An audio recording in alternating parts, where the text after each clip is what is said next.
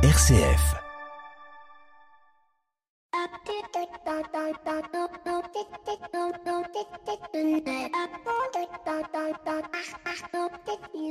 Bonjour à toutes et à tous. Je sortirais de ma déontologie journalistique si je prenais parti sur l'assaillie verbale de Monsieur Z sur la place ou non des enfants handicapés dans un cursus scolaire inclusif. Mais comme on dit, il n'y a pas de feu sans étincelle et si la réponse n'est pas la bonne, cela ne veut pas dire qu'il n'y ait pas de question. La première à nous poser, c'est est-ce que tous les établissements scolaires de France sont adaptés pour accueillir des personnes en situation de handicap? Et quand je dis adapté, je fais abstraction de la partie équipement, je pense particulièrement à des freins comme ceux celui de la formation pédagogique du corps enseignant à l'accompagnement du handicap des directeurs et des directrices qui, faute de connaissances, peuvent avoir peur malgré l'obligation que leur en fait la loi d'accueillir tel ou tel enfant, au parcours de combattants de certains parents qui parfois quelques jours, quelques semaines avant la rentrée ne savent pas s'ils auront ou non un assistant de vie scolaire et parfois même ils se le voient supprimer en cours d'année. Autant de freins qui font dire à certains que la solution se trouve dans la création d'établissements spécialisés pour tous les enfants en situation de handicap. La seconde question est celle du bonheur de l'enfant. Et là, je vais vous lire le témoignage d'un parent d'enfant trisomique qui m'a écrit à ce sujet. Il me dit, dans ce débat, il est question de personnes et chaque personne est différente, unique. Pourquoi vouloir un moule de formation unique? L'important n'est-il pas qu'il soit heureux, qu'il vive pleinement sa vie, qu'importe le lieu où on enseigne les codes, la culture, les valeurs, l'importance, afin de les acquérir? Si pour telle personne c'est dans un Pour tel autre dans l'école normale, où est le problème? Ce qui est important, c'est que tous les lieux de l'éducation et de formation et du personnel formé, informé, motivé. Il termine en posant une double question. Qu'est-ce qui est le plus important? L'inclusion dans la société ou l'inclusion dans l'école normale? L'important est-il d'être une personne comme les autres ou une personne au milieu des autres? Il me souhaite une bonne journée, je vous en souhaite une aussi. Bienvenue dans l'écho des solutions l'écho des solutions. Patrick Longchamp.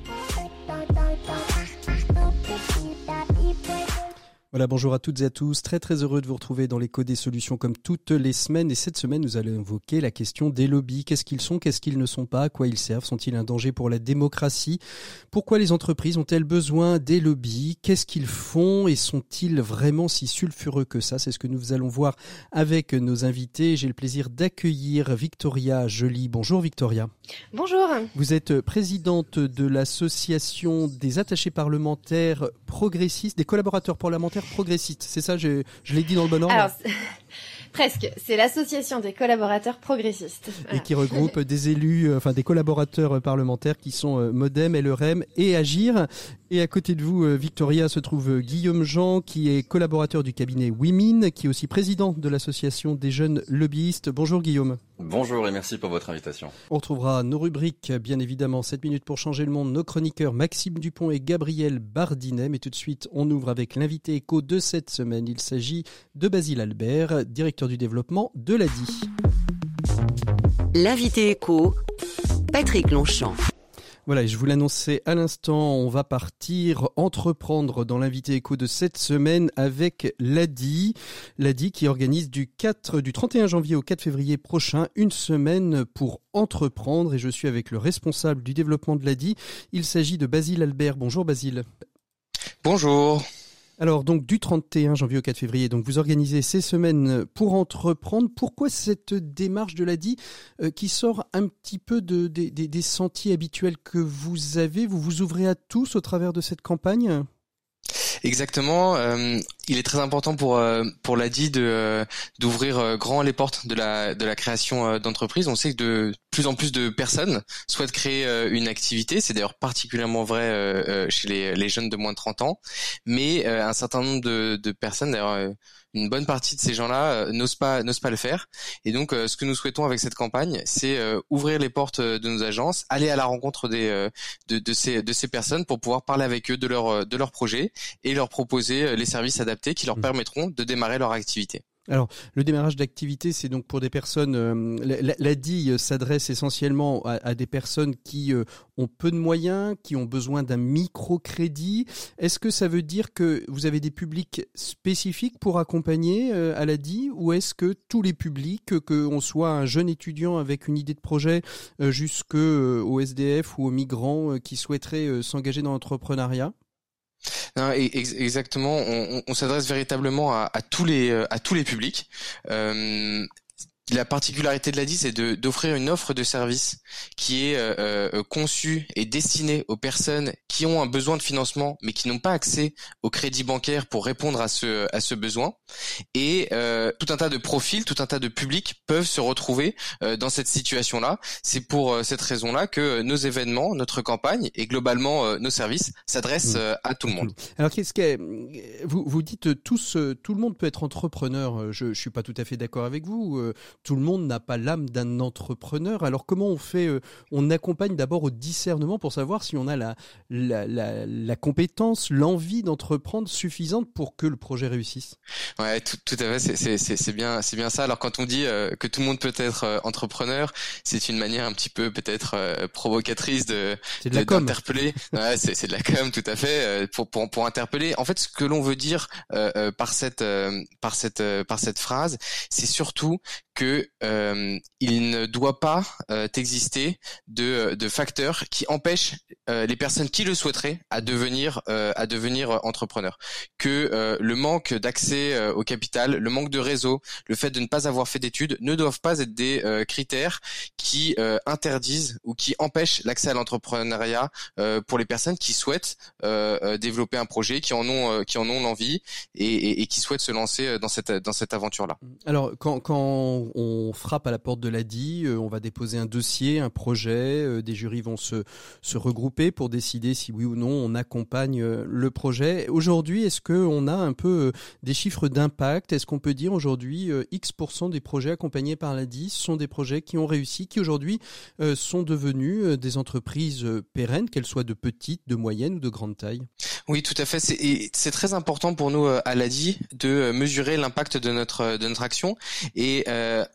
un des euh, l'un des indicateurs euh, que nous que nous retenons, c'est euh, le taux de pérennité des activités que nous accompagnons et que nous finançons. et donc on le on le mesure on le mesure à différents moments.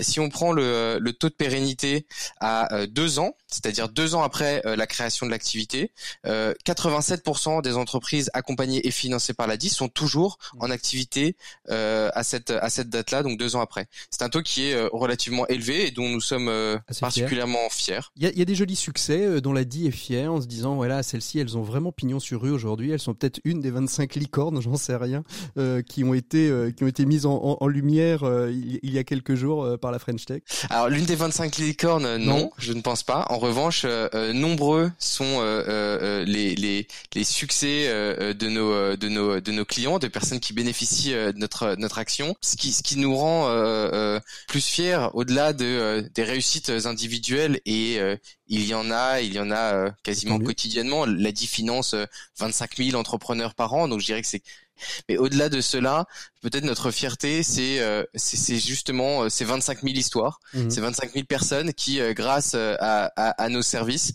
ont pu démarrer un projet. 25 000 personnes qui peut-être sans nous n'auraient pas pu n'auraient pas pu le faire. Alors qu'est-ce qui va se passer euh, durant euh, cette, euh, cette semaine de l'entrepreneuriat du 31 janvier au 4 février Qu'est-ce qu'on va pouvoir trouver? Où est-ce qu'on va pouvoir trouver tout ça Et qu'est-ce que quelles sont les, les, les, thématiques que vous allez aborder? Alors d'abord, je commencerai par les événements locaux. C'est de l'ordre de 3 400 plutôt 400 d'ailleurs euh, événements euh, locaux euh, un peu partout en France, en métropole, mais également également bien sûr en outre-mer. Ce sont des événements soit en présentiel, soit à distance selon les contraintes sanitaires et, où on en sera à, à, ce moment-là, pour venir discuter de son projet, pour venir traiter de sujets en lien avec la création d'entreprise. Pour vous prendre un ou deux exemples, par exemple, à Romans à Romans sur Isère le lundi 31 janvier, il y aura un atelier pour entreprendre avec sous la thématique jeunes et créateurs pourquoi pas moi mmh. Autre autre exemple toujours dans la région Auvergne Auvergne Rhône-Alpes, une webconférence sur les étapes de la création les étapes de la création d'entreprise. Puis également un programme de webconférence nationale, mmh. donc une une une webconférence par jour avec pour thématique par exemple les conseils et aides de Pôle Emploi pour la création d'entreprise ou encore de l'idée au projet, je construis mon projet en ligne avec euh, avec l'ADI. Donc une webconférence euh, par jour. Et eh ben ça c'est un c'est un, super programme. On a tout le programme, on n'a même presque plus besoin d'aller sur internet. On peut quand même aller sur adi.org pour euh, retrouver l'ensemble du programme, s'y inscrire et y participer. Merci beaucoup Basile Albert d'avoir été notre invité écho de cette semaine. Nous on, on continue avec Pierre Collignon qui va nous parler d'un livre qui s'appelle Humaniser l'entreprise et je trouve que ça va très très bien dans la suite de ce que nous venons d'échanger. Merci beaucoup Basile, à très bientôt, bon courage, au revoir. Merci, au revoir. Pour une économie du bien commun, la chronique des entrepreneurs et dirigeants chrétiens, Pierre Collignon. Et on trouve Pierre Collignon pour la chronique hebdomadaire des entrepreneurs et dirigeants chrétiens. Bonjour Pierre. Bonjour Patrick. Alors aujourd'hui, vous voulez nous parler d'un livre, et pas n'importe quel livre, hein, puisqu'il s'agit d'un livre publié euh, par les entrepreneurs et dirigeants chrétiens qui s'appuie sur le témoignage d'une trentaine de chefs d'entreprise. Le livre s'appelle Humaniser l'entreprise, c'est édité aux éditions MAM. Qu'est-ce que vous pouvez nous en dire Pierre? Bah, D'abord, permettez-moi d'encourager tous les auditeurs à le lire on ne lit jamais assez, et une chronique, aussi intéressante soit-elle, ne peut pas se substituer à une lecture exhaustive. Ce que je peux dire du livre ne remplacera jamais, je pense, cet art de la flânerie qu'est la lecture, où chacun va piquer ici ou là une idée qui résonnera pour lui et pour personne d'autre. Et c'est précisément une des qualités de ce livre au titre évocateur que vous venez de rappeler, Humaniser l'entreprise, qui est construit sur la base de témoignages de dirigeants engagés. Chacun de ces chefs d'entreprise, en évoquant son expérience et ses convictions avec ses mots à lui, nous ouvre son cœur en nous donnant à voir ce qui le fait avancer au quotidien. Alors, quelles, sont les, thématiques qui sont abordées à l'intérieur de cet ouvrage, Pierre? Bah, Tout ou presque. À partir de l'expérience qu'ils ont personnellement vécue, les dirigeants interrogés évoquent le temps de la création de leur entreprise, le choix de son lieu d'implantation et de leurs partenaires, la finalité qu'ils ont souhaité lui donner et la façon dont ils ont vécu cette expérience entrepreneuriale avec ses succès, mais aussi avec ses échecs. Tout y était abordé jusqu'à la terrible question de la transmission de l'entreprise qui est bien souvent un moment difficile, capital, plein de tensions paradoxales. Transmettre et rester maître, euh, s'impliquer ou se désengager, protéger son œuvre en voulant tout régler ou en acceptant une part d'incertitude, autant de questions difficiles à vivre dans cette phase de transmission. Mais ce qu'il y a de plus beau dans ce livre, c'est que tous vivent cette expérience comme une aventure humaine. Une aventure humaine, n'est-ce pas une expression, Pierre, un peu naïve quand on connaît l'aridité du monde entrepreneurial où les échecs sont bien plus nombreux que les réussites? Précisément. Non, car si la vie d'un dirigeant est riche et bien remplie, elle est aussi traversée de doutes et d'inquiétudes. Elle le conduit à prendre des risques, mais aussi à faire confiance, à partager, à déléguer et à s'appuyer sur les compétences des autres. Le livre, je crois, met bien en valeur cette dimension humaine de l'aventure. Dimension humaine pour soi d'abord, car se lancer dans l'aventure oblige à renouer avec son intériorité, à mettre à jour ses croyances, ses valeurs, ses peurs, ses frustrations, mais aussi ses joies et ses aspirations. Impossible d'avancer, je pense, si on n'est pas au clair avec soi-même et avec ses motivations profondes. Comme le dit Gandhi, qui est cité dans le livre, commencez par changer en vous ce que vous voulez changer autour de vous. Dimension humaine, mais aussi euh, avec les autres. Hein. Oui, parce que c'est encore un des points qui affleure en permanence de ce livre. On, peut commencer seul son aventure entrepreneuriale, mais on ne la réussit jamais tout seul. Il y a dans le livre des témoignages de rencontres, de conversations, d'échanges avec tout type de personnes, un banquier, une épouse, un enfant, un collaborateur, un ermite au Liban, qui ont transformé la vie des entrepreneurs. C'est un formidable moteur. On parle beaucoup de la solitude du dirigeant comme pour dire regardez comme il souffre, alors qu'on devrait plutôt évoquer l'extraordinaire possibilité qui s'offre à lui de vivre cette aventure avec les autres. Alors vous évoquiez au commencement l'art de la flânerie. Euh, quelle est la, perle que vous avez découvert euh, dans, cet ouvrage, Pierre? Honnêtement, ce livre est un petit joyau. Il est simple, il est concret, il est accessible, tant les exemples qui nous sont donnés par les dirigeants qui ont accepté d'y contribuer sont inspirants. Leur témoignage nous conduit à la réflexion. On est loin du livre de recettes à l'usage des futurs managers de business school. Exemple, cette phrase d'un des chefs d'entreprise qui m'a tout particulièrement touché et qui nous dit que s'accepter vulnérable, c'est accepter de se laisser toucher par les événements et accéder à la vérité de ce que l'on est. Sinon, on devient imperméable à tout. Une petite maxime comme il y en a des centaines dans ce livre qui peuvent être médités chaque matin avant de retourner au boulot. Merci beaucoup Pierre. Un ouvrage que je vous recommande, Humaniser l'entreprise aux éditions MAM. C'est édité par les entrepreneurs et dirigeants chrétiens. Un livre qui, euh, à mon avis, peut être une bonne base pour ceux et celles qui ont envie euh, d'entreprendre et qui ne savent pas commencer ou du moins se décider à commencer. Merci beaucoup Pierre. Nous, on fait une pause musicale dans l'écho des solutions. On se retrouve tout de suite après avec nos invités. On parle de lobby cette semaine dans l'écho des solutions. Candles the night. Yeah, you are. You lit a torch in the empty night. Yeah, you are. Yeah, you up my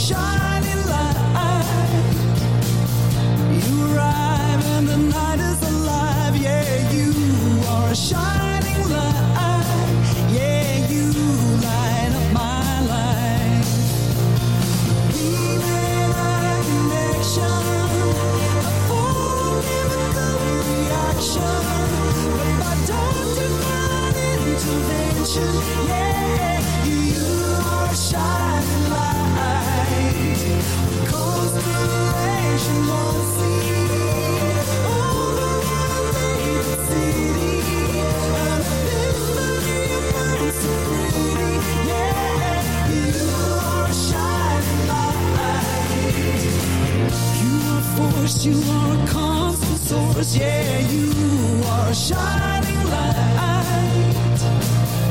Incandescent in the darkest night, yeah, you are a shining light. And all the blood I would sacrifice for you are my shining light. Sovereign bride of the infinite, yeah, you are a shining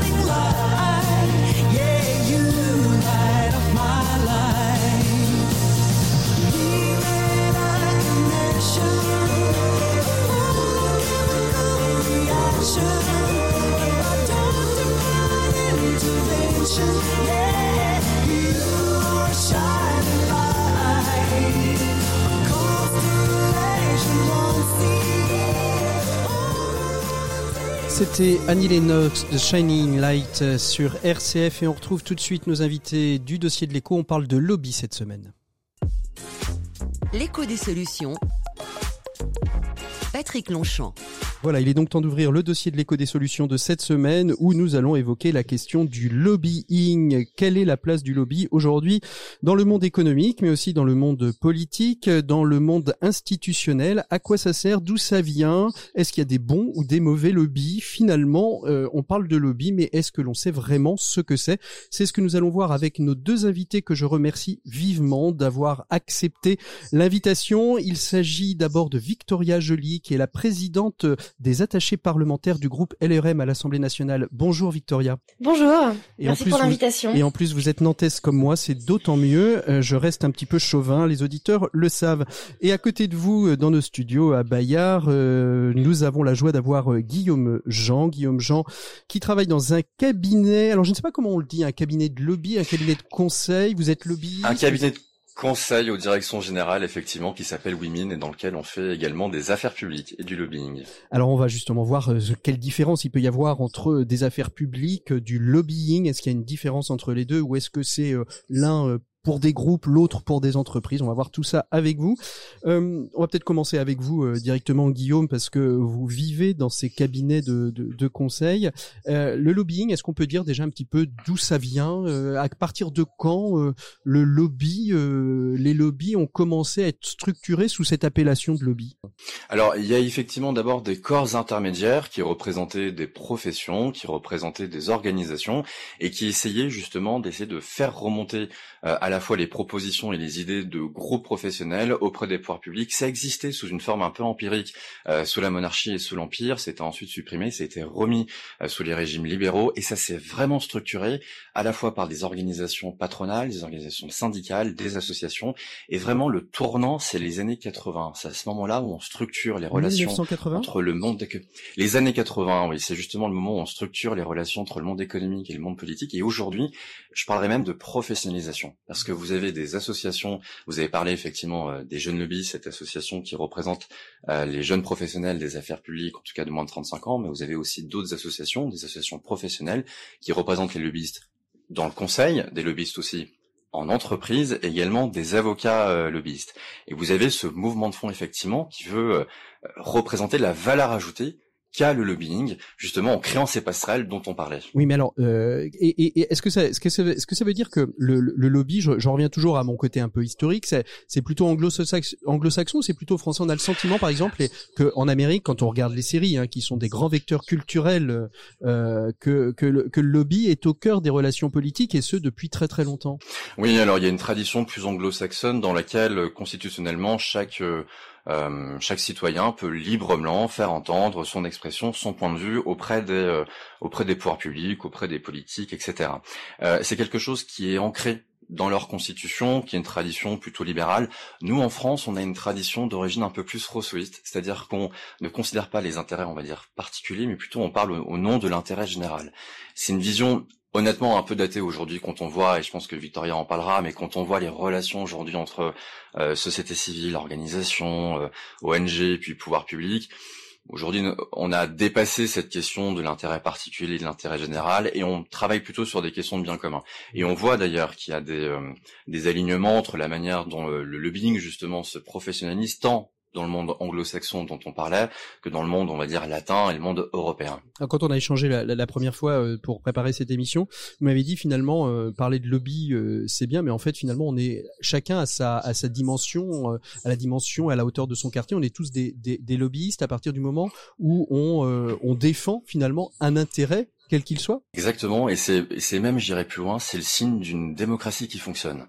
Dans une démocratie, quand chacun peut porter son point de vue, proposer son idée auprès des pouvoirs publics, ça veut dire que ça fonctionne. Pourquoi? Parce que, par exemple, si on prend un exemple, vous êtes euh, des riverains dans une commune, vous faites votre association de riverains et vous voulez convaincre le maire, euh, soit d'aller dans telle direction ou une autre, par exemple déposer un permis de construire, ou au contraire s'opposer à un permis de construire eh bien, vous faites du lobbying. Mmh. Parce que vous voulez faire entendre votre point de vue, vous voulez convaincre le maire, le décideur politique, de comprendre et d'intégrer votre point de vue. Et c'est ça fondamentalement le lobbying. C'est avoir un impact dans la société, faire entendre votre point de vue, convaincre votre interlocuteur. Là, on parle d'une association de riverains, mais c'est pareil pour des associations ou des ONG. Très récemment, je crois que c'était au mois de décembre, il y a une proposition de loi sur la maltraitance animale qui était aussi portée par des associations. Et ils ont fait la même démarche. Ils ont fait entendre euh, leur point de vue. Et je trouve que c'est un message formidable. C'est un message que dans une démocratie, on peut faire entendre son, son point de vue. Alors Victoria, vous êtes présidente des, des attachés parlementaires du, du, groupe LRM à l'Assemblée nationale, mais vous êtes vous-même, je suppose, attachée parlementaire. Le, le lobbying des, des, des, citoyens, finalement, c'est ce qui se passe, euh, c'est ce qui se passe dans les permanences des, députés au, au, je veux dire au quotidien, de manière hebdomadaire, quand ils font leur leur visite ou quand les attachés parlementaires euh, prennent les, les, les, citoyens au téléphone, non? Oui, euh, tout, tout à fait. Je, je rejoins parfaitement ce que, ce que dit Guillaume. Il y a une image un peu du mot lobbying. On imagine toujours des que c'est des grandes entreprises qui viennent défendre euh, des gros budgets, des gros intérêts, etc. Alors c'est vrai, mais il y a aussi du lobbying citoyen et quand on y a une association, enfin je, je, vais un peu paraphraser ce que disait Guillaume, mais qui viennent voir euh, euh, le député euh, pour porter un, un, projet ou pour expliquer la cause qu'il défend, c'est aussi du, du, lobbying. Et on a aussi une autre forme de lobbying citoyen que l'on a souvent quand on vote certaines certaines lois, on reçoit par dizaines, de, voire centaines de mails le jour même en disant voilà si avec des mails tous quasiment copier-coller à une exception près, mmh. en disant il faut voter tel, tel dispositif dans tel article de loi. Euh, et, là, voilà, c'est aussi du lobbying euh, euh, citoyen parce que ce sont des collectifs qui ont envie mmh. de porter euh, euh, une voix et qui le font parfois de façon très brutale en envoyant beaucoup beaucoup beaucoup de mails à quelques heures d'une euh, d'une bonne du loi. Ce qui pour le coup n'est pas forcément du bon lobbying parce que c'est plus du harcèlement. Ça, ouais, ça frôle des fois parfois le, le, le, harcèlement, mais ça veut quand même dire qu'il y a quand même. Ils ont un besoin d'être entendus surtout. Ils ont un besoin d'être entendus et qu'il y a une demande et c'est vrai que du coup bah on reste pas insensible à, à, à, ces demandes. Ça veut pas forcément dire qu'on va dans leur sens, mais ça veut dire qu'en tout cas on voit qu'il y a une il y a une pression, il y a une sur tel ou tel sujet et, et mmh. là c'est aussi assez sain. Bon, alors, on va en revenir un peu à ce que vous disiez au début, euh, Guillaume. C'est quoi le job d'un lobbyiste? Qu'est-ce que vous faites, vous, au quotidien euh, C'est quoi votre, votre travail sur la partie lobby? Parce qu'on a bien compris, il y a une partie stratégie, une partie affaires publiques. Mais le job du, du, du lobbyiste, c'est quoi, euh, très, très concrètement parlant hein? Ah oui, tout à fait. Ben, c'est un job en fait qui est au cœur euh, de la vie démocratique. Encore une fois, je vais reprendre cet exemple de, de, de, diplomate euh, d'entreprise. C'est-à-dire que euh, les diplomates, ils font entendre le point de vue d'un pays auprès d'une organisation internationale ou auprès d'un autre pays. Donc c'est en fait comment on fait entendre un point de vue, on crée du compromis et, et, et surtout on veut convaincre. Eh bien nous, c'est la même chose. Très concrètement, nous, notre but, c'est de pouvoir avoir un impact dans, dans le débat, c'est pouvoir convaincre le politique et de faire entendre notre point de vue. C'est-à-dire qu'il faut qu'on arrive à se faire comprendre, il faut aussi qu'on identifie très clairement la personne qui est le plus susceptible d'être intéressée par notre sujet. Si on reprend la question de la maltraitance animale, c'est ben voilà qui sont les, députés, les sénateurs, en tout cas les parlementaires, qui sont les plus intéressés par nos sujets. Et là, c'est à nous de faire un vrai travail de fond, un travail technique pour se dire euh, quels arguments je vais euh, mobiliser, euh, comment je vais réussir à l'intéresser le plus, de manière à être le, plus entendu par le mon interlocuteur. Et c'est ça, c'est ça notre valeur ajoutée. Pour compléter ma réponse, je voudrais peut-être euh, rajouter une idée que la manière dont on fait du lobbying aujourd'hui a complètement changé, parce que le monde en tant que tel a complètement changé. Le monde aujourd'hui est beaucoup plus complexe. Les décisions qu'on prend et les décisions auxquelles est soumise aussi Victoria sont de plus en plus complexes. On a besoin d'avoir une expertise depuis le terrain pour comprendre concrètement comment ça fonctionne. Et puis le monde a changé aussi parce que la manière dont on prend une décision, on peut plus la prendre de manière isolée ou silotée. Vous êtes obligé de concerter, vous êtes obligé d'écouter la société civile. C'est la conséquence aussi, euh, bah, d'une part, de la crise des Gilets jaunes, des mouvements aussi de démocratie participative citoyenne. En tout cas, cette notion de l'écoute, elle est fondamentale. Mmh. Et quand vous avez de plus en plus de décisions, qui impacte la société civile, eh bien c'est normal que les acteurs de la société civile euh, ben, veulent se faire entendre et veulent pouvoir dialoguer avec justement les, Victoria, est-ce que c'est pas lié ce que dit ce que vient de dire Guillaume aussi peut-être au manque euh, au manque de, de, de, moyens de personnel? On sait que par exemple un, cabinet de députés aux États-Unis va être composé d'une vingtaine, trentaine de personnes. J'exagère peut-être sur le chiffre, mais en tout cas euh, certainement plus nombreux que ceux des, de, de, nos députés français, c'est-à-dire avec des des, des cadors euh, sur des, des techniciens sur tel tel et sur sur tous les sujets euh, qui peuvent aller. Euh, et, et, pourtant et que les lobbies finalement viennent un peu en France hein, je parle je parle de, la France viennent un peu remplir ce, ce, manque. Vous vous êtes euh, vous allez dans ce sens-là en disant il y aurait peut-être besoin aussi de plus de moyens pour aussi pouvoir avoir plus d'informations ne serait-ce que parfois pour pouvoir comprendre qu'un lobby arrive avec quelque chose qui est pas tout à fait cadré. Je dis pas que c'est votre cas hein, Guillaume hein, mais alors euh, oui et non, c'est vrai que d'un côté, euh, les, cabinets euh, parlementaires sont, finalement, on n'est pas très nombreux à travailler pour des députés. En moyenne, je pense qu'on est minimum deux, maximum quatre, mhm. pour gérer à la fois les problématiques de circonscription et à Paris, sachant qu'à Paris, enfin, quand je dis Paris, c'est l'Assemblée nationale. Ouais, c'est ça. Euh, il y a énormément de, de, de, sujets euh, très euh, très divers, très variés, euh, et qui fait qu'évidemment que ce soit le député ou même euh, les collaborateurs, on ne peut pas tout maîtriser la technicité de certains sujets.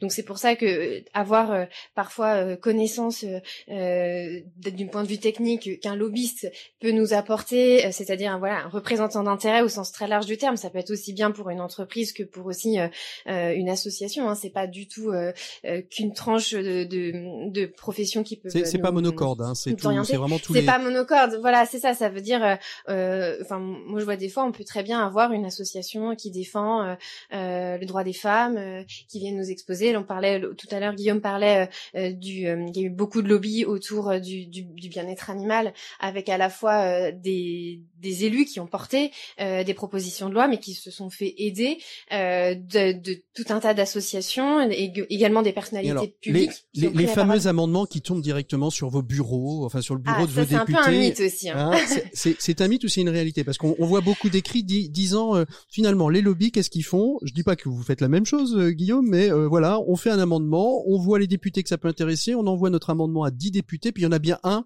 qui va le mettre, qui va le mettre dans une proposition de loi. C'est mythe ou réalité? Ou c'est entre les deux? C'est entre les deux. c'est entre les deux dans le sens où ce qu'on c'est un peu en même temps. Euh, c'est ce qu'on disait, c'est-à-dire que euh, c'est vrai que parfois, en fonction d'un tel ou tel sujet, on peut se faire aider par euh, des experts qui peuvent venir apporter un point de vue, un point de vue technique, et donc peut-être aussi parfois participer à une, à une rédaction d'amendements. par contre, le côté, on envoie un amendement, on voit bien qu'il récupère. Alors, je dis pas que ça n'arrive pas, c'est arrivé, ça arrive certainement encore. Maintenant, c'est quand même, je pense, relativement rare. Le but justement de ces experts, de ces techniciens sur un sujet particulier, c'est de venir apporter une connaissance précise. Et derrière, le politique a, pour mission de se réapproprier ce sujet et à la fois peut-être de prendre quelques éléments euh, techniques qu'on peut lui apporter, mais également dans, de, le, de modifier l'amendement, de modifier l'idée en fonction de ce qu'il pense lui.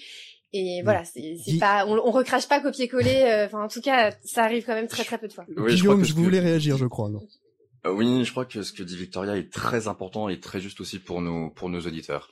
Euh, il y a une question d'éthique qui est fondamentale dans ce métier et chacun reste à sa place. Nous ne sommes pas là pour dire la loi, nous sommes là pour euh, pouvoir justement donner nos arguments. Il y a la question de la souveraineté. On fait pas des amendements, on fait des propositions d'amendements. Celui qui dépose l'amendement, c'est le parlementaire. C'est lui, à la fin, qui prend sa décision. Nous, on est là pour le convaincre, mais évidemment qu'il va euh, concerter, qu'il va écouter d'autres parties prenantes. Après, il se fait son avis, et après, il est souverain, c'est-à-dire que c'est son vote à lui. Mm. C'est pas, euh, c'est pas le vote euh, du lobby, c'est sa souveraineté. Et ça, c'est très très important de l'avoir, de l'avoir en tête, parce que encore une fois, la proposition d'amendement, honnêtement, c'est pas notre quotidien. Deuxième, premièrement, et deuxièmement, ça vient au bout d'une relation de travail qu'on peut euh, créer avec un parlementaire. On est là d'abord pour l'informer, pour le convaincre. Je parlais très justement, Victoria, d'amener de, l'expertise. Moi, ce que j'observe, et c'est aussi une forme de lobbying positif, c'est que parfois ce sont les pouvoirs publics eux-mêmes qui nous sollicitent, euh, nous euh, lobbyistes, parce qu'on est capable de leur amener de l'expertise. C'est vrai, donc c'est un éclairage de la décision publique, mais on leur amène aussi des idées, de mmh. manière pour être tout à fait concret. Euh, pendant euh, pendant la crise sanitaire, sur les sur les questions de santé, euh, j'ai j'ai la chance euh, d'accompagner des acteurs de la santé. On était sollicités pour dire, mais alors concrètement sur le terrain, comment ça se passe? Quels sont les freins? Quels sont les leviers? Qu'est-ce qu'il faudrait faire? Et là, on est dans du lobbying positif, mmh. parce que c'est justement là l'utilité du, du lobbyiste que de dire, ok, vous, vous, vous voulez aller dans telle direction, très bien. Par contre, il y a un écueil, il y a un point que vous n'avez pas forcément vu, mm. on va vous le transmettre. Et là, on est justement dans un but de, bah, de co-construction et de euh, et de et de politique. Euh, Victoria, vous vouliez réagir?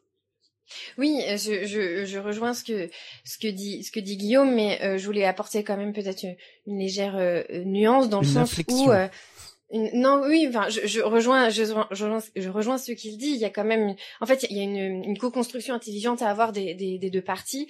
Euh, je pense qu'il faut pas opposer le politique et le lobby. Ce serait idiot d'aller dans ce sens-là. Mais c'est vrai que on, on, est quand même nous assez vigilants euh, dans notre métier à, quand on voilà quand on a euh, des représentants d'intérêt qui nous contactent, euh, c'est assez favorable pour les accueillir, écouter. Mais il y a toujours une prise de distance, une prise de recul aussi. C'est ce que j'allais dire. C'est à quel moment on dit stop? Bon, c'est bon, on a compris. Eh ben, en fait, on, on, on, dit stop au moment où on, entend. Après, il y a toujours un temps un peu de réflexion. Et puis, ce qui peut être euh, intéressant aussi, c'est d'entendre un point de vue opposé, par exemple. Mmh. C'est-à-dire que euh, un, un, un, représentant d'intérêt qui va pas dans, dans le même sens. Et après, l'idée, c'est de se faire sa propre opinion. Le but pour pour euh, pour les politiques, c'est de de se faire de d'aider à, avoir son, sa propre opinion. Mmh. Euh, et justement, on n'est pas des bini oui oui des des lobbyistes ou quand ils viennent nous voir, on, on gobe tout ce qu'ils nous racontent sans, sans aucun fil, sans aucun recul. Euh, c'est très rare. Euh, je ne vais pas dire que ça, ça, se fait jamais, mais c'est très rare d'être dans ce sens-là. Par contre, oui, ils peuvent vachement euh, nous, éclairer sur des points qu'on n'aurait pas forcément vus et peut-être aussi inversement. Est-ce qu'il existe aujourd'hui des lobbies institutionnels qui vont contre les lobbies qui sont trop puissants et à un moment donné, il faut il faut pouvoir mettre une forme de de d'interface pour dire ok, on va on, crée nos propres lobbies pour pouvoir faire attention que le politique quand il y a des lobbies qui sont trop pertinents, trop forts, trop euh, trop influents euh, et il y en a que quelques-uns peut-être euh, aujourd'hui dans le monde. Hein, faut peut-être pas généraliser les choses, mais se dire il faut créer des contre-lobbies institutionnels. Ça existe ou pas? Comme ça? Je crois qu'il faut être vigilant avec cette idée de grand lobby tout puissant. C'est pas parce que vous avez un, un capital, c'est pas parce que vous êtes prétendu puissant sur le plan économique que vous allez d'une part convaincre votre interlocuteur politique, votre député, votre collaborateur ministériel, etc. Il n'y a pas de cause à effet. Il n'y a pas de causalité. Et là, les derniers textes, les derniers textes le montrent. Ce que j'observe, c'est qu'il y a une, une appropriation du lobbying par tous les acteurs de la société. Et ça, je pense franchement qu'on peut qu'on peut qu'on peut s'en féliciter. Qu'on voyait qu'il y a des ONG effectivement qui s'en qui s'en saisissent, qu'il y a des associations d'élus également, euh, qu'il y a des syndicats, euh, qu'il y a des entreprises, des startups. Je crois que euh, certains de vos invités sont des entrepreneurs. Des entrepreneurs se réunissent aussi pour faire entendre aussi, voilà, pour faire entendre leur position, pour préparer aussi la France euh, bah, de 2027 et plus largement de 2030. C'est ça, je pense, dont il faut se dont il faut se féliciter. Mmh. Alors oui, allez-y, Victoria. Non, je voulais aussi euh, dire aussi que parfois les, les, députés et bon les élus en général sont aussi des très bons lobbyistes parce que, euh, quand euh, voilà, j'avance un peu ce que vous voulez dire, mais dans le sens où euh, quand euh, il y a des, des, des, députés qui veulent porter des sujets, en fait derrière aussi il y a les mêmes méthodes de, de, lobbyisme qui peuvent être faites au sein même des institutions, parce qu'il faut aller convaincre euh, ses collègues, il faut aller convaincre les ministères, il faut aller euh, chercher les budgets, il faut s'organiser peut-être avec la presse pour pouvoir voilà faire une tribune ou une interview pour pousser l'idée. Et donc en fait le lobbying fonctionne aussi en interne de la mmh politique pour que les politiques puissent euh, porter leurs idées et que des, des certaines euh, textes de loi ou, autres puissent puissent être adoptés. Donc finalement, c'est dans les deux sens. On, a le sentiment que le mot. Euh, d'abord, est-ce qu'il y a une déontologie dans, dans, dans, dans le métier, Guillaume? À quel moment? Oui. Oui, oui, tout à fait. Et même, euh, merci pour la question parce qu'elle permet aussi de dire que les lobbyistes se sont proactivement euh, donné une déontologie avant même que les pouvoirs publics ne les y invitent. Une déontologie qui existe depuis euh, les années 90 et qui est propre des associations professionnelles des représentants d'intérêt. Et par exemple, une des règles de cette déontologie, c'est que ce que l'on peut communiquer auprès des pouvoirs publics est vrai à aucun moment on est dans la manipulation de l'information au sens où l'information est fausse, dévoyée, etc. Ça, c'est un principe déontologique qui est fort. Au-delà de la déontologie, il y a une réglementation qui existe aujourd'hui avec la loi Sapin 2 qui euh, oblige aujourd'hui de manière annuelle les représentants d'intérêt euh, non seulement à s'inscrire sur un répertoire et à déclarer leurs activités, et puis ensuite il y a une éthique il éthique, et c'est justement ce dont on parlait tout à l'heure, c'est euh, c'est respecter justement cette cette souveraineté du politique, que c'est lui qui décide à la fin. Nous, on est là encore une fois pour éclairer, pour mettre des idées, euh, des idées sur la table et quelque part contribuer au débat démocratique. Alors j'entends bien ce que ce que vous dites, euh, Guillaume. Il y a une déontologie, mais on a quand même le sentiment que le mot lobby est quand même un peu sulfureux. Est-ce qu'il a été remplacé par les euh, par les think tanks aujourd'hui? Est-ce que c'est une autre manière de faire du lobbying, les, les, les think tanks, ou est-ce que c'est tout à fait autre chose? euh, oui, c'est une forme d'influence, mais pour répondre à votre question, je crois que au fond, cette question du being sulfureux, je pense que c'est surtout une méconnaissance. Mmh. C'est une méconnaissance profonde de ce métier, à la fois de ce qu'il est, et c'est pour ça qu'on peut saluer cette émission de pouvoir montrer justement bah, notre valeur ajoutée et notre méthode. Concrètement, je passe plus de temps à écrire des notes que faire des déjeuners, pour être tout à fait concret par rapport aux images un peu caricaturales qu'on peut avoir. Et, pas des notes de frais, donc, c'est ça ce que vous voulez dire. Hein. Exactement. Donc non seulement notre, euh, à la fois notre méthode, et puis surtout notre valeur ajoutée. Je pense que nos auditeurs euh, et c'est normal, ne mesure pas à quel point on est des alliés de la démocratie et du débat d'idées. On parle effectivement qu'on apporte de l'expertise, qu'on éclaire la décision publique, mais on apporte aussi des solutions, on apporte des idées. Je vous donne un exemple.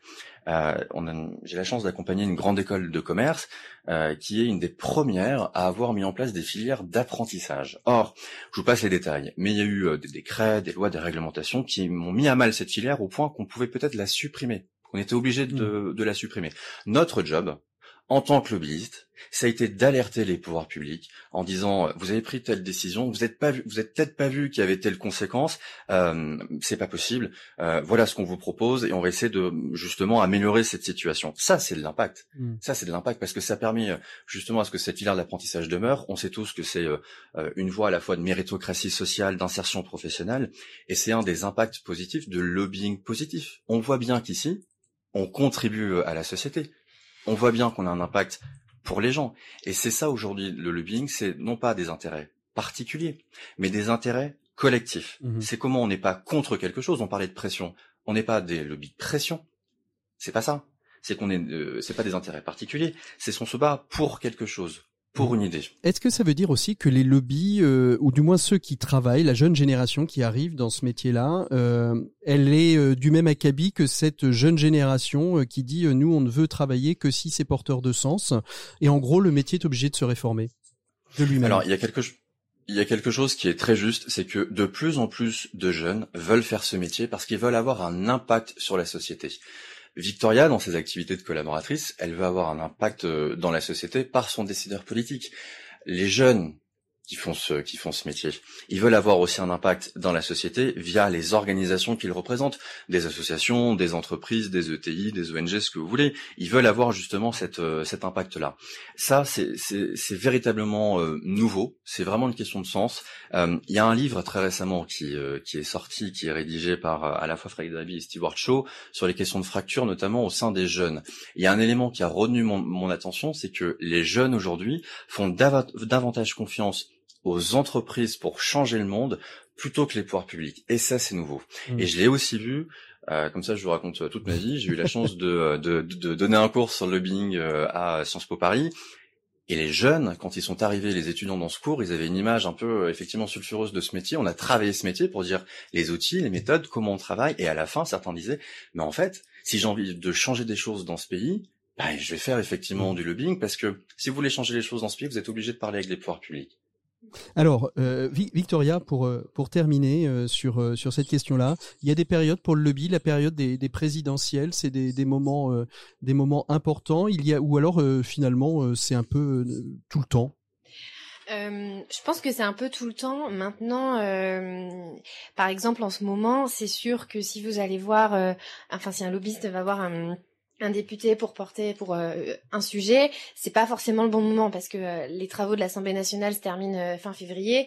Donc concrètement, il se passe plus grand-chose, on finit les textes qui sont déjà en cours et aujourd'hui, le conseil que moi-même je pourrais donner, c'est plutôt aller voir les équipes de campagne des différents candidats pour porter vos idées pour que ce soit intégré dans dans le programme ou en tout cas pour pour essayer en tout cas de faire avancer votre cause.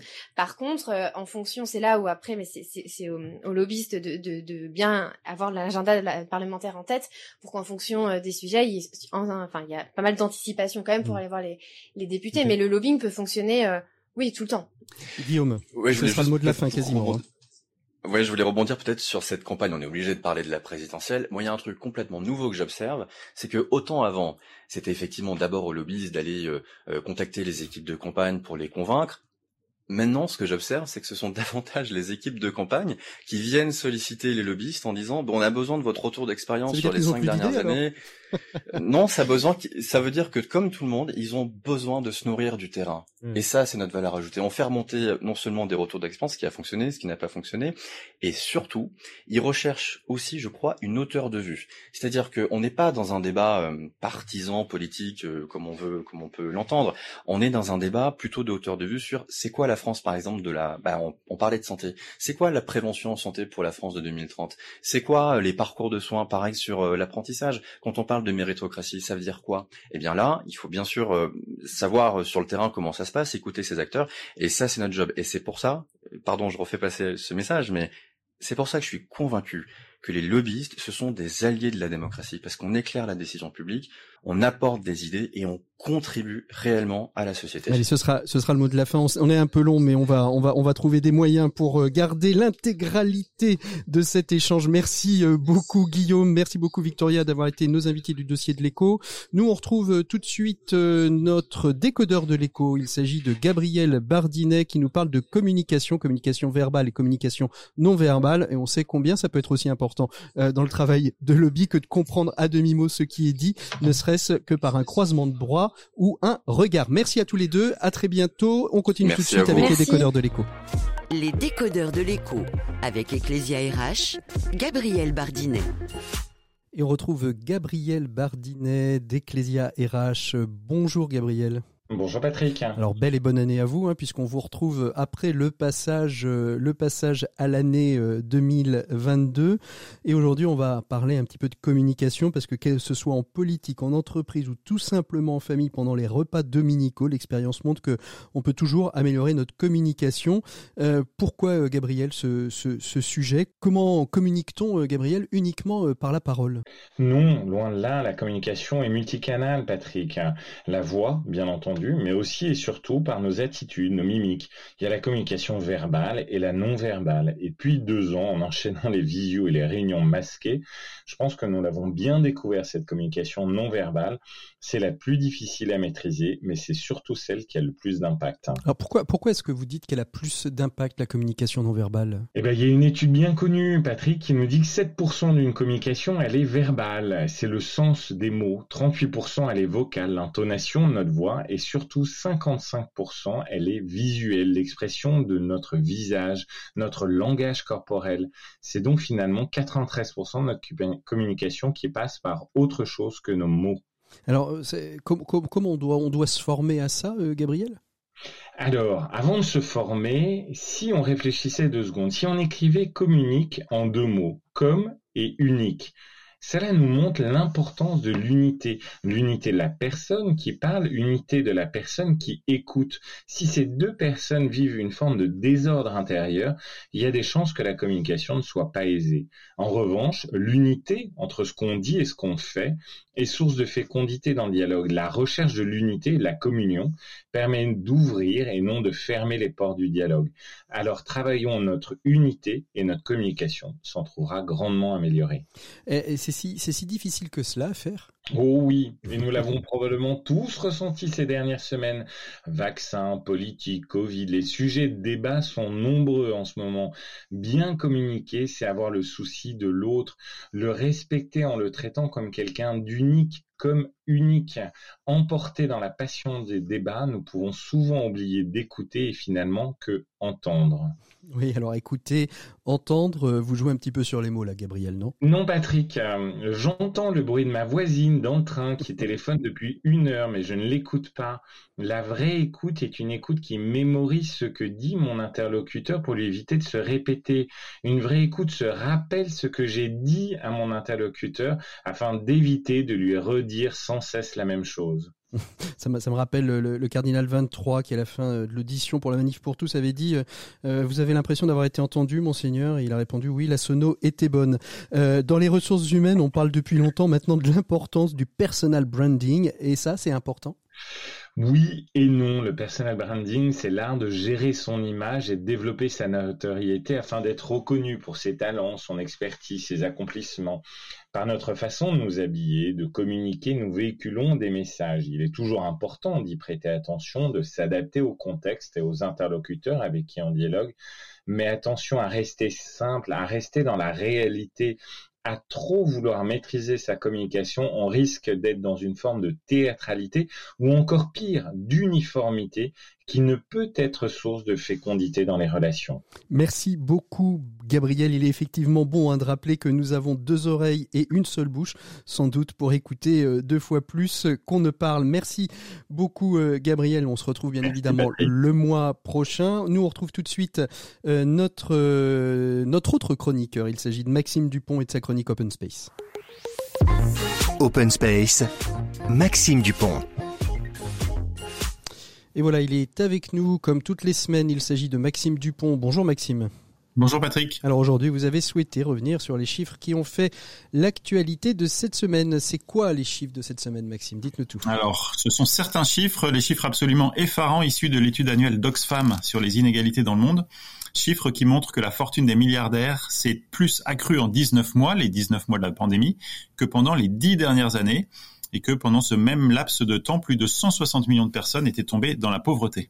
Oui, alors ces chiffres sont spectaculaires et ce ne sont pas les seuls. Hein. Oui, il y a d'autres comparaisons que l'on peut garder en tête. Les 10 hommes les plus riches du monde détiennent autant de richesses que plus de 3 milliards d'êtres humains. Et si chacun de ces 10 hommes les plus riches du monde dépensait 1 million de dollars par jour, eh bien, il pourrait le faire pendant plus de 400 ans. 252 hommes se partagent une richesse équivalente à ce que possède un milliard de femmes dans le monde. Et puis il y a une dernière manière de lire ces inégalités. Les 20 personnes les plus riches émettent 8000 fois plus de gaz à effet de serre que le milliard des personnes les plus pauvres. L'impression d'être dans un film d'anticipation. Euh, alors ces mm. chiffres qui donnent le tournis, Maxime, mais pourquoi avez-vous souhaité en parler euh, aujourd'hui? Eh bien parce que je voudrais, je voulais mettre cet état du monde qui a quelque chose d'absolument désespérant en relation avec un extrait d'un roman du XIIe siècle le Chevalier au Lion, écrit par Chrétien de Troyes, sur lequel je suis retombé cette semaine, et qui nous montre qu'en neuf siècles, plus de 900 ans, notre espèce humaine a certes été capable de des progrès les plus inimaginables, mais euh, cette même espèce humaine habite toujours notre planète avec une incapacité folle à ne pas permettre à chacun d'entre ses enfants de vivre dans d'entre ses enfants, pardon, de vivre dans des conditions acceptables. Les chiffres de l'étude Oxfam sont vertigineux, les mots de Chrétien de Troyes le sont aussi. Il raconte la misère ouvrière du XIIe siècle, qui euh, est euh, quasiment mot pour mot la misère dans une grande partie du monde aujourd'hui dans le XXIe siècle. Alors, euh, Maxime, vous allez donc nous lire ces quelques lignes de la complainte des tisseuses de soie, où des ouvrières de Champagne racontent leur vie. Je précise que vous utilisez la traduction de ce poème en nouveau français, et vous avez modifié quelques mots qui sont aujourd'hui, semble-t-il, plus compréhensibles. Hein. Oui, tout à fait. Alors c'est parti. Toujours draps de soie tisseront, jamais n'en seront mieux vêtus. Toujours seront pauvres et nus, et toujours faim et soif auront. Jamais tant gagnés ne seront que mieux en ayant à manger. Du pain avons à grand peine, au matin peu et au soir moins. Jamais de l'œuvre de nos mains n'aura chacune pour son vivre que quatre deniers de la livre. Et nous ne pouvons pas avoir assez de viande et de drap, car qui gagne dans la semaine vingt sous n'est pas hors de peine. Et sachez clairement qu'il n'y en a pas une d'entre nous qui ne gagne vingt sous au plus. De cela serait riche un duc. Nous sommes en grande pauvreté. Celui pour qui nous travaillons s'enrichit de notre mérite. Des nuits, grande partie nous veillons et tout le jour pour y gagner. On nous menace de, nous maltraiter, nos membres, et pour nous reposer, jamais nous n'osons. Merci beaucoup Maxime. À la semaine prochaine pour une chronique, j'espère un peu plus réjouissante, mais je vais vous donner un chiffre qui vient aussi d'Oxfam. 100 millionnaires ont dit, euh, ont lancé une pétition en disant taxez-nous, c'est le bon moment. Euh, si vous voulez euh, sauver la planète, c'est le moment de, de nous taxer. Ça s'appelle In Tax We Trust et c'est 100 millionnaires. Le seul problème, c'est qu'il n'y a pas un seul Français dans la liste, mais c'est pas grave. On fait avec. Merci beaucoup Maxime. À la semaine prochaine. Au revoir. Et on retrouve tout de suite nos 7 minutes pour changer le monde avec Ludovic Dardenne. On parle du permis de construire. Vous allez en savoir plus d'ici quelques instants. C'est juste après ça. 7 minutes pour changer le monde. L'écho des solutions. Voilà, et on retrouve tout de suite Ludovic Dardenne, qui est notre invité de ces 7 minutes pour changer le monde. Ludovic Dardenne, vous êtes donc euh, à la tête de cette association Permis de construire, une association qui a été euh, créée pour euh, prévenir l'incarcération, mais aussi pour accompagner celles et ceux qui sortent d'incarcération. Quel est le déclic de cette association? Qui fait quoi exactement? Euh, alors moi je suis directeur et l'association a été fondée par Ciel Maury, qui est un ancien chef d'entreprise du territoire nantais, euh, qui, euh, à l'heure de, de, la retraite, a réfléchi à son utilité personnelle et son utilité euh, financière et sociale. et il a travaillé sur le champ de l'isolement et de la privation de liberté. Et au croisement des chemins, il y a le monde carcéral. Et il s'est dit, si c'est là qu'il faut y aller, allons-y. Et, moi, je suis dans ce milieu depuis 15 ans, sur le principe que c'est un public rejeté, euh, sur lequel personne ne compte, alors que c'est un public qui a plein de talents et qui pourrait apporter à la société. Et on le voit euh, justement à Permis de construire, ce qui peuvent aussi euh, faire avancer la société dans un, dans un enjeu gagnant-gagnant. Hum. Alors justement, cette, cette association Permis de construire, comment est-ce qu'elle fonctionne Comment, comment les, les, personnes incarcérées rejoignent cette association et les programmes? C'est sur proposition, c'est sur volontariat, c'est sur pistage de ceux euh, qui seraient euh, les plus euh, réinsérables par rapport à ceux qui seraient peut-être les moins réinsérables. Et, peut-être première question, est-ce que tout le monde peut être inséré dans l'emploi Alors nous, il y a, deux enjeux et pour faire des petites précisions, nous on est vraiment sur l'entièreté du public justice, c'est-à-dire n'attendons pas que les gens passent en prison pour commencer à travailler avec eux, mais on travaille aussi avec des personnes qui sont en contrôle judiciaire pour une première fois, donc un premier contact avec la justice. Le principe, c'est que la justice est, est très souvent révélatrice de difficultés antérieures et que c'est à ce moment-là qu'il faut euh, qu'il faut s'en saisir. Euh, je rappelle juste 900 000 condamnations pénales par an, 2250 qui concernent des crimes. Donc la grande majorité des délinquants ne sont pas des grands criminels en puissance, mais c'est avant tout des, des personnes vulnérables et fragiles Vol, qu'il faut violence, euh, voilà, ILS, etc. Euh, alcool au volant, euh, voilà, mm. tous ces petits larcins. Enfin, il n'y a pas de petits larcins. Il n'y a pas de petits larcins. délinquance c'est une délinquance, mais mais voilà, avec des profils très souvent fragiles et le plus souvent fragiles. tout le monde n'est pas réinsérable dans l'emploi. L'objectif, c'est qu'on ait un projet de vie cohérent sur lequel on le sente bien. Et, et, et nous, on préfère quelqu'un qui s'épanouit dans du bénévolat, qui s'épanouit dans sa relation familiale, euh, plutôt que quelqu'un qui, à 55 ans, on va pousser euh, mordicus à travailler sur lequel il va pas s'épanouir, et on sait que six mois, un an après, euh, la boucle repart et se repartit dans, dans une, euh, une logique, hein. dans une logique difficile et hmm. pour lui et pour la société. Qui, tire, qui tire vers le bas. Alors, oui, allez-y. Pardon, et, je, je voulais compléter, nous, la seule porte d'entrée, c'est la motivation. Il n'y a pas de séquenchage à l'entrée ou de, de tri. Euh, on est sur un profil les plus vulnérables, les plus en difficulté. une grande motivation. Nous, on en reçoit un peu plus de 100 chaque année. Il y en a un quart qui viennent jamais ou qui viennent juste une ou deux fois. Le reste rentre en suivi et quand ils rentrent en suivi, ils poursuivent jusqu'au bout. Alors vous disiez, vous intervenez euh, en, amont parfois euh, de, de, la case prison, euh, où on ne rapporte pas 20 000 euros, la case prison. La, la, question c'est comment comment est fait ce lien pour ceux qui sont en prison? Parce que vous y accédez directement, ou est-ce que ça passe quand même par le filtre des, j'ai envie de dire, des gardiens de l'administration pénitentiaire pour pour les pour les publics hein, qui sont qui sont incarcérés. Hein, je parle pas des publics non incarcérés. On, on, travaille en pleine complémentarité du territoire. Il y a le service pénitentiaire qui fait un très bon travail. Il y a Pôle Emploi qui est aussi en détention. Pour ce public très fragile, euh, nous on est là en complément sur une proximité, euh, voilà, quasi journalière. Donc le SPIP très souvent quand ils sont en détention. Hein, euh, le SPIP, est-ce que vous pouvez dire euh, Service pénitentiaire d'insertion et de probation, c'est le service social de la justice. Euh, nous envoie la petite fiche d'orientation et nous on va rencontrer la personne notamment au sein des parloirs et au sein de la, de la détention pour commencer à travailler euh, son projet, euh, le lien et la relation euh, humaine entre nous qui est, qui est, qui est la base du travail qu'on va mener environ un an avec la personne. Pour après, dès qu'il a un aménagement de peine et dès qu'il peut sortir, eh ben on l'accueille dans nos locaux et c'est parti. Alors justement, c'est quoi le programme? Comment comment vous prenez la personne? Vous l'accompagnez de quelle manière? En faisant simple hein, quand même. Ouais, voilà, c'est un accompagnement global. L'important, l'insertion professionnelle, c'est la petite cerise sur le gâteau. C'est-à-dire en amont de ça, il faut travailler les fragilités profondes, euh, le bien-être psychologique, le bien-être physique et toute la question, ce que nous on appelle le bien vivre, l'insertion sociale, le, logement, le lien social. Et après, la question du bien faire. Donc sur chacun, ce que nous on appelle les piliers, ces quatre mhm. piliers, on a des parcours formatifs centralité de la personne. Il est seul responsable de ses actes judiciaires, mais aussi de sa vie. Euh, c'est lui qui décide du chemin. C'est pour ça qu'on l'appelle euh, pilote. Et voilà. Et il va piocher dans un de nos parcours, euh, le débuter, l'arrêter, parce qu'il a fait émerger notre problématique et on va mmh. retravailler cette problématique. Donc l'idée, c'est d'individualiser dans une proximité, dans une responsabilité, pour qu'il puisse après retrouver une, une liberté pleine tant en termes de choix que en termes de vie de vie quotidienne. Aujourd'hui, est-ce qu'on a une idée un petit peu du taux euh, de, de, de réinsertion? Enfin, pas du taux de réinsertion. Par rapport au, public que vous avez euh, justement euh, accompagné, on a une, un taux de, de réussite, c'est-à-dire de réinsertion et de non-récidive, parce que ça peut être ça aussi le, le deuxième risque. On peut trouver un emploi, mais par contre récidiver et revenir aux, mauvaises... On, a fait une étude là, avec l'Université de Nantes il n'y a pas longtemps. Euh, 3 à 5 ans après, le taux de récidive est inférieur à 10%. Super. Et en termes de projet de vie, ce que nous on appelle projet de vie validé, euh, on est à 65%. Mmh. Voilà.